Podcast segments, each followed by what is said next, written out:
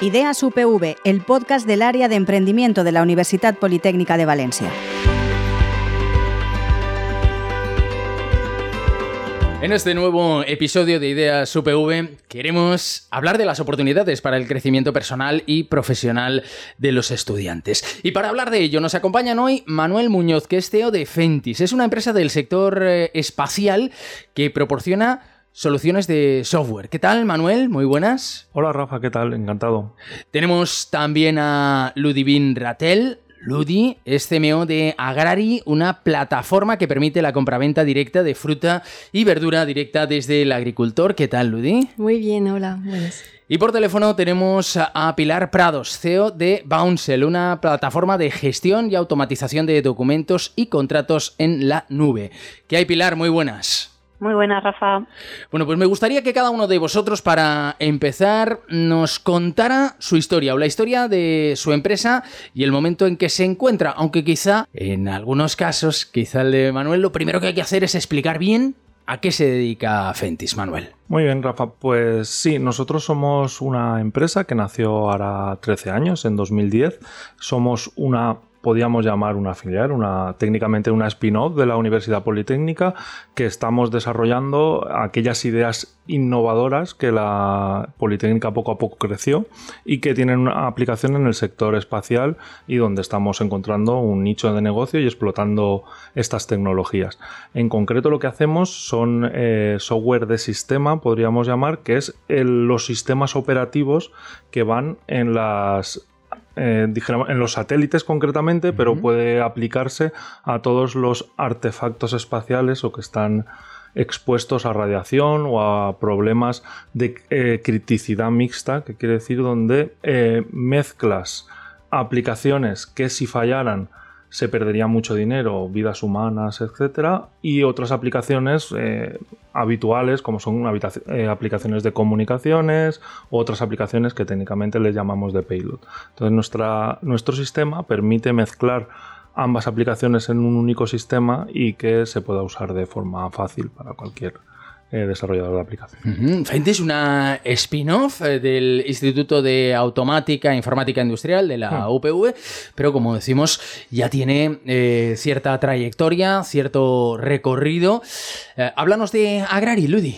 Sí, pues Agrari es una plataforma que quiere facilitar el consumo de productos de proximidad. Entonces es una plataforma donde puedes comprar productos directamente del agricultor con envío a domicilio de estos productos.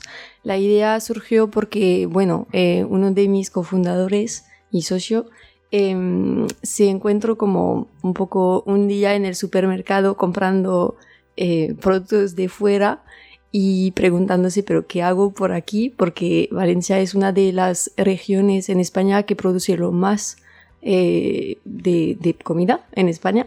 Entonces le pareció súper tonto de, de, tener que ir al supermercado comprando cosas de fuera mientras lo tenía al lado de su casa. La idea surgió un poco por eso y entonces pues eh, ahora en nuestra web puedes comprar directamente del agricultor eh, productos locales.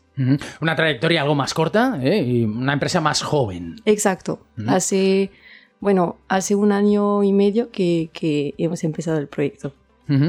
Y Pilar, Bouncel, plataforma de gestión y automatización de documentos y contratos en la nube que surge de una necesidad.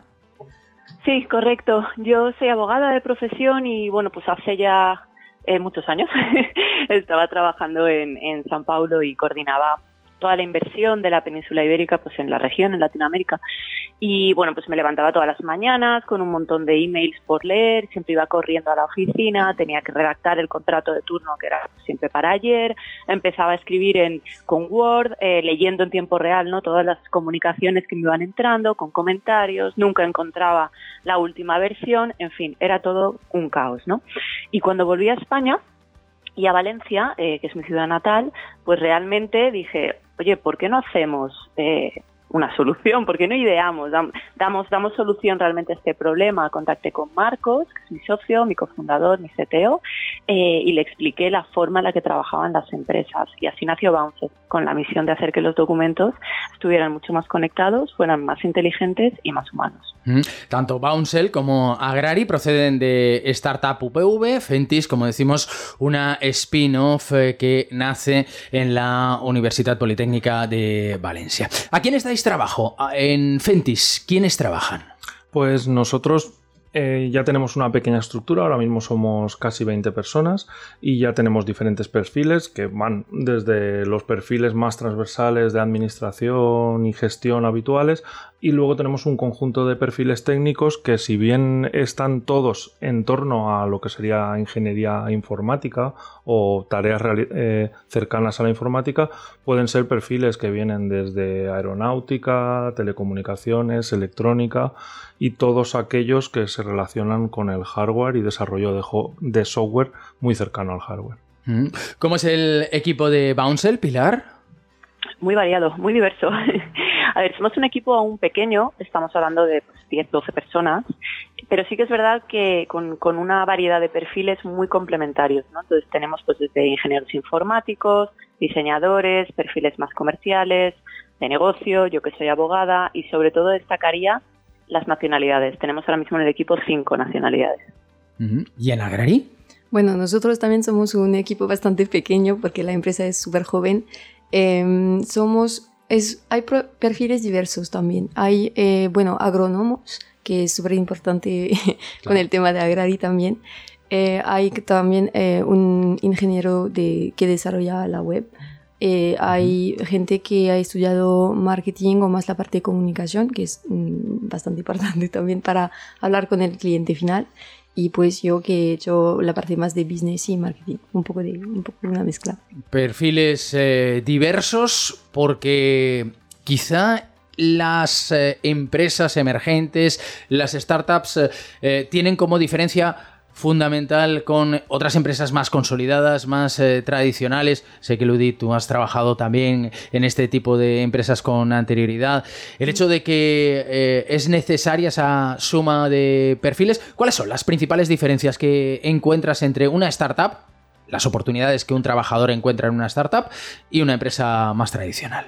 Pues para mí en una startup sí que es necesario la diversidad de perfiles, porque la empresa o la idea del proyecto es súper joven, entonces no hay que cerrarse puertas, es decir, que hay como tienes que ayudarte con la mayoría de personas que tiene los perfiles lo más distintos para poder tener lo, la más grande variedad de, bueno, de habilidades, de de skills. y entonces eh, la diferencia creo eh, entre una startup que es bastante, no sé, bastante pequeña eh, como tamaño de empresa frente a una empresa más tradicional es también la agilidad en el trabajo y en las tareas que, que haces en tu cotidiano, en tu día a día.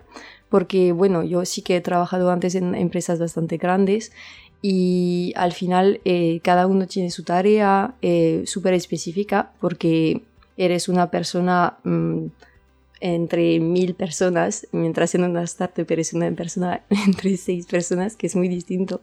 Y pues eh, por eso por eso hay mm, bastante diferencia de tareas de, de, tu día a día cuando trabajas en una startup. En Fentis, Manuel, tenéis ya un equipo pues, de unas 20 personas, como nos decías, pero eh, hay oportunidades diferentes, el trabajo es diferente a una empresa tradicional.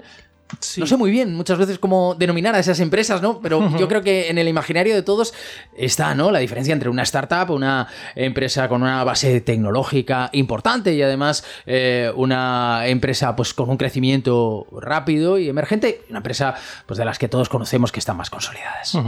Sí, realmente está como sí que hay alguna definición de cuándo, de qué es exactamente startup y de las fases de una startup, pero muy bien no se sabe cuándo dejas de serlo, ¿no? Y pasas a ser otra cosa.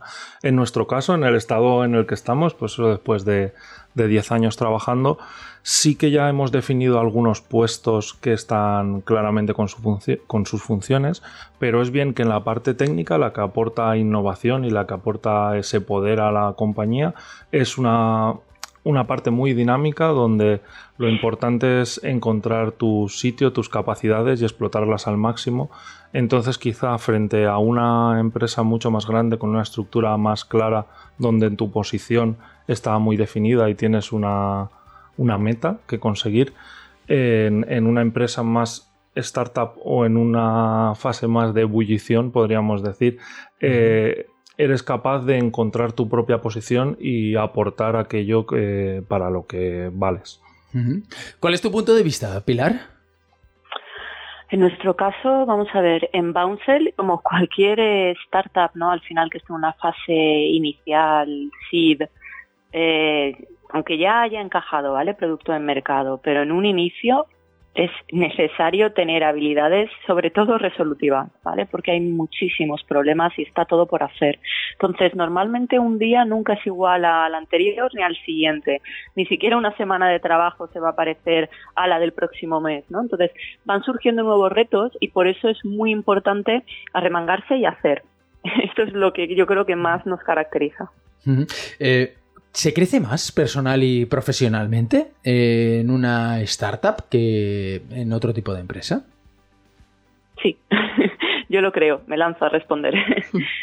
yo creo que sí, porque justamente por eso, porque no hay no hay techos, ¿no? Es decir, estás en el estás remando y no sabes dónde vas a llegar y realmente está ahí el, el, eh, el camino, ¿no? Por por descubrir en Estados Unidos se habla mucho del trailblazer, ¿no? O sea, es al final como una persona que se va se va abriendo camino, se va, va encontrando ¿no? las soluciones y así es como va, va creciendo.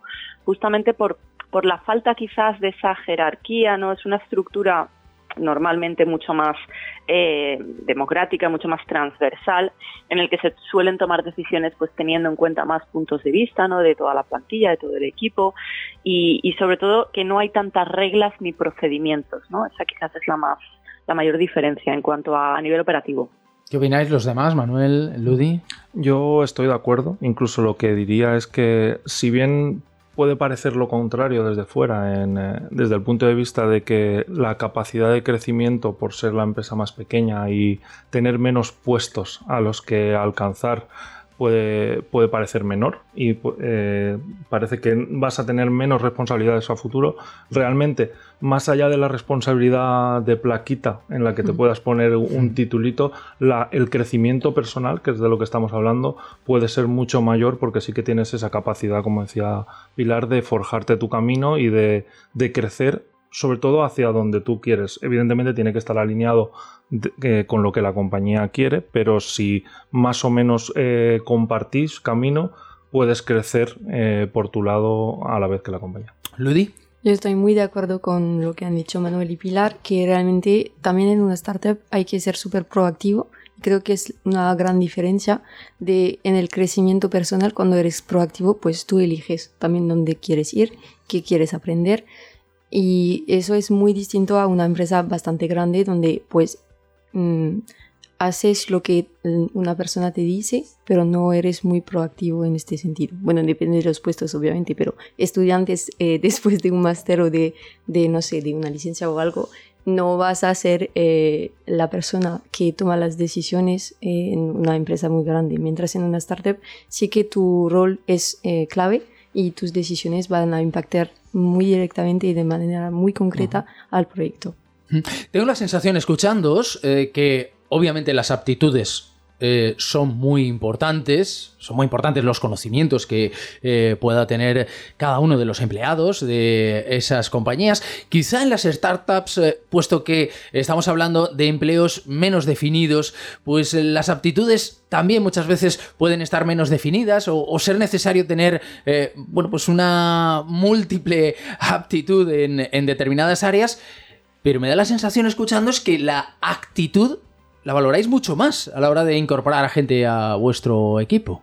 O sea, la imaginación, por ejemplo, quizá eh, sea una característica que necesitáis sí o sí en vuestro equipo, Manuel. Sí, totalmente. O sea, yo creo que eh, podíamos hablar que la inquietud a resolver problemas, si una startup o una, cualquier proyecto al final nace por tu necesidad de solventar un problema que conoces, el día a día de, estas compañías es eso, la capacidad que la gente tiene para resolver eh, los pequeños problemas con los que, pequeños o grandes problemas con los que te vas encontrando y tienes que seguir hacia adelante, tienes que seguir reinventándote, adaptándote al día a día y continuar adelante más allá que resolver una, una tarea dada y que ya, ya está prácticamente resuelta y lo que tienes es que traccionar de ella únicamente. Pilar, la actitud más que la aptitud, la aptitud se supone y a partir de ahí hay que ir sumando. Yo creo que la actitud multiplica y eso es justo lo que necesitamos en las startups, ¿no? Esa, ese mindset de, crecimiento. Eh, para mí lo más importante quizás o, esas aptitudes, ¿no? Que yo valoro mucho en el equipo son análisis crítico, ¿vale? O sea, piensa por ti mismo, créate una opinión, eh, discútela con el equipo, defiende una postura, pero también ten cintura, ¿sabes? Resiliencia, es decir, acepta críticas, opiniones de, de, los demás y vamos a adaptarnos juntos a las necesidades del mercado. Todo eso junto con una versatilidad para al final, justamente por eso, ¿no? Ir asumiendo mayor, eh, digamos, competencias dentro del equipo o ir cambiando incluso, ¿no? Justamente porque al final las startups estamos en un, nos movemos en un entorno incierto en el que hay que ir despejando esas incógnitas. Y lo que, imagínate, ¿no? Un ingeniero informático pues hoy puede estar trabajando con una tecnología y de repente pues pasamos eh, después de imagínate seis meses y tiene que aprender otra nueva no un nuevo lenguaje porque realmente necesitamos no construir una aplicación. Nosotros que somos una empresa de desarrollo de software pues con con esas bases. Entonces mm, algo muy importante principalmente cuando cuando una persona joven no se quiere incorporar al mercado es que nunca eh, deje de, aprender, ¿vale? De, formarse. Y eso es algo que nosotros en las startups lo ofrecemos en vena y además de una manera muy, muy práctica. La actitud multiplica, dice Pilar, Ludi. Sí, estoy muy de acuerdo. Y también es súper importante la actitud igual más que la aptitud, porque también cuando sales de la carrera, pues las aptitudes y la experiencia laboral no tienes mucho. Entonces, claro, si tienes poca aptitud, pero muchas ganas de aprender, de, evolucionar también, de aprender cosas, de ayudar, pues es, es lo que, que, hace el cambio, que, que hace que tú también vas a crecer mucho personalmente es más la actitud, creo que es súper importante. Mm. Pilar Manuel Ludi, eh, ¿la edad importa? ¿Hay momentos para trabajar en empresas más consolidadas y momentos para emprender o para enrolarse en esta aventura de una startup?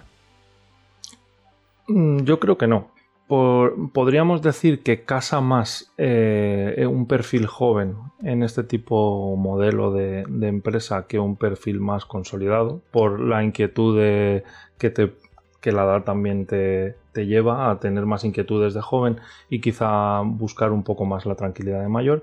Pero eh, como hablábamos es tu actitud tu modo de afrontar las cosas la que marca tu capacidad para poder formar parte del equipo de una de estas compañías o de las otras. Si tú eres inquieto, lo vas a ser seguramente a lo largo de toda tu vida y esa inquietud te va a llevar a querer afrontar los problemas de una manera o de otra. Y eso no lo, no lo marca tu edad, sino tu capacidad.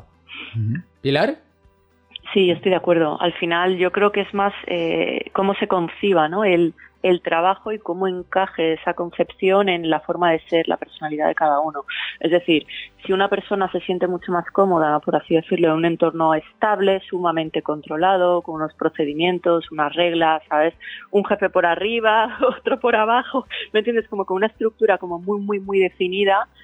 Mmm, no lo sé, a lo mejor realmente una startup no es su lugar, porque a lo mejor no se acaba de sentir el cómodo, ¿no? Eh, ahora bien, si al revés, ¿no? Es una persona que busca dinamismo, eh, más orientado a la acción, a ver una contribución real, diaria, eh, en el negocio, ¿no? Porque al final es lo que nosotros ofrecemos como startup. Ves de manera tan tangible, tan, tan inmediata, cómo tu trabajo impacta en el crecimiento de la empresa, que creo que es realmente muy, muy, muy gratificante. Ludi, ¿tú piensas que hay momentos para una cosa, momentos para otra? Yo no creo, creo que depende mucho de la persona también y diría que también hay que probar los dos antes de realmente elegir tu camino porque son estructuras que funcionan de, manera bastante distinta. Entonces, claro, eh, aunque tú piensas que la startup te va a gustar porque es súper joven, porque es dinámico, tal, pues hay gente que no le cuadra y que no le gusta porque falta un poco más de organización que en las grandes empresas donde todo está súper planificado ya, porque eh, llevan años eh, haciendo eh, su actividad pues es muy distinto la manera de trabajar también y te puede afectar en tu día a día, claro. Entonces mm, yo creo que no hay edades específicas, sino que es más la manera de cómo tú funcionas y que hay que probar los dos para saber qué te gusta más. Este episodio lo hemos titulado Empleabilidad en una startup o spin-off, oportunidades para el crecimiento personal y profesional de los estudiantes, así que me gustaría que termináramos con un consejo, una recomendación por vuestra parte para los estudiantes. Empieza tú, Ludi. Vale, una recomendación. Pues yo diría em, de, dejar todas las puertas abiertas. Es decir, que no te cierres ninguna oportunidad. Si ves que puedes probar cosas, pues pruébalas y intenta, experiencia mucho. Eh, no, no quédate en tu lugar tranquilo donde ya sabes cosas y no vas a evolucionar nunca, sino eh, graba oportunidades y como coge oportunidades y intenta mil cosas que tú puedes. ¿Qué consejo das, Manuel? Muy en la línea de lo que Ludi nos ha comentado, pues continuar, podríamos muy románticamente decir deja fluir tus sueños o algo así, pero sí que, la gente que acaba de estudiar está en una edad en la que puede permitirse equivocarse, en la que lo que necesita es experimentar y ver qué realmente te gusta, porque aquello que crees durante muchos años que es lo que te gusta posiblemente cuando lo pruebas no te gusta tanto o quieres probar alternativas, entonces eh, simplemente que se den la que se den la opción de poder probar, equivocarse, volver a probar y continuar para al final acabar encontrando tu camino que además si no es uno seguro que será otro y te, seguirá gustando seguramente si lo que tienes es inquietud y ganas de aprender y progresar. Te toca, Pilar. Pues yo a un recién graduado, ¿no? Al final creo que lo, de, lo que le diría es, en caso de que quiera trabajar por cuenta ajena, creo de verdad que una startup es un, es un entorno maravilloso para iniciar una trayectoria profesional, justamente porque ya sea ese su lugar, ¿no? Y tenga un amplio recorrido dentro de la empresa o de cara al siguiente reto, va a poder demostrar lo que os comentaba, ¿no? De una manera mucho más tangible cuál ha sido su contribución, su aportación al negocio. ¿Vale? Esos KPIs de forma de cómo yo he hecho que este, esta empresa pase de A a B, eh, va a ser mucho más fácil de, demostrar y de convencer de cara a la siguiente eh, oportunidad profesional. Y en caso de que haya pues más estudiantes, por así decirlo, inquietos, ¿no? con ganas de realmente oye, atreverse y emprender, que, que se lancen, que se lancen porque realmente creo que el mayor máster realmente es tener un, un primer fracaso, que algo eventualmente pueda salir mal, porque como todo en esta vida, lo que, lo que duele marca y lo que marca te hace más fuerte y, deja huella, ¿no?